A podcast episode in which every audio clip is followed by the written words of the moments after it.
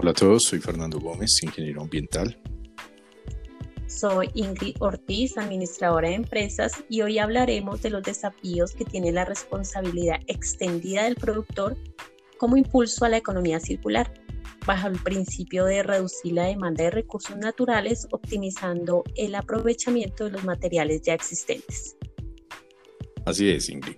La responsabilidad extendida del productor es una herramienta que transfiere la responsabilidad de los residuos, incluida la recolección y el reciclaje, a los productores.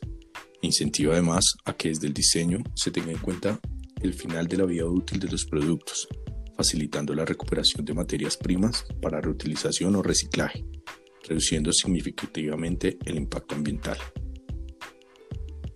Qué interesante. Aunque la recuperación y transformación de residuos por parte de los productores es una tarea compleja con desafíos técnicos, logísticos, organizativos y regulatorios.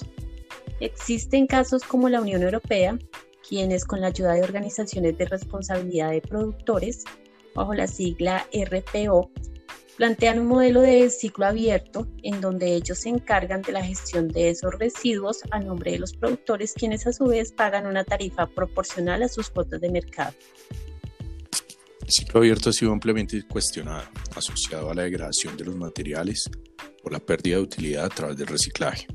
En cualquier caso, se requiere, para que un modelo funcione, un engranaje de todos los actores involucrados, en particular productores, minoristas, asociaciones comerciales, consumidores, recicladores, municipios y autoridades nacionales.